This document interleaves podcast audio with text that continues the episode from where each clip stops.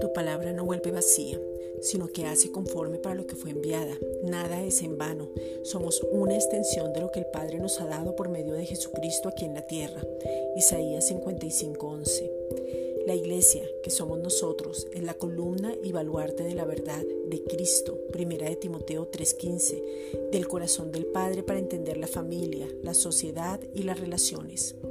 La iglesia está antes de la familia porque desde ahí nos desarrollamos, pero desde lo que somos nos movemos y construimos.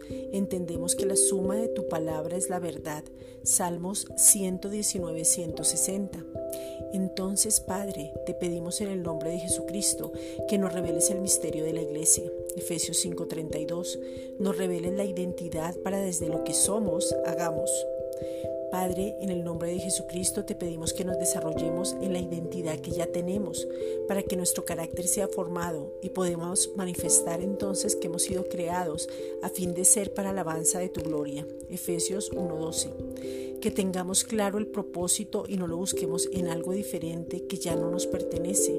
Que nos apartemos para ti mismo, pero no por carga, ni siendo una obra, sino entendiendo quiénes somos que lo que hablemos sea lo correcto y lo vivamos, que entendamos el diseño original para poder ser ese recipiente de revelación, de palabras de afirmación, de palabras que sumen y multipliquen, que estemos edificando siempre. Primera de Tesalonicenses 5:11. Que nos animemos, o sea, exhortemos a todos en amor.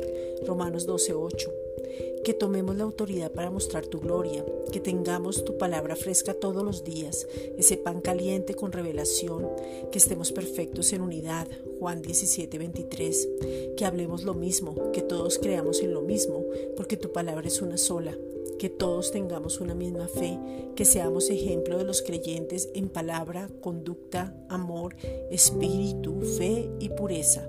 Primera de Timoteo 4:12. Gracias Padre.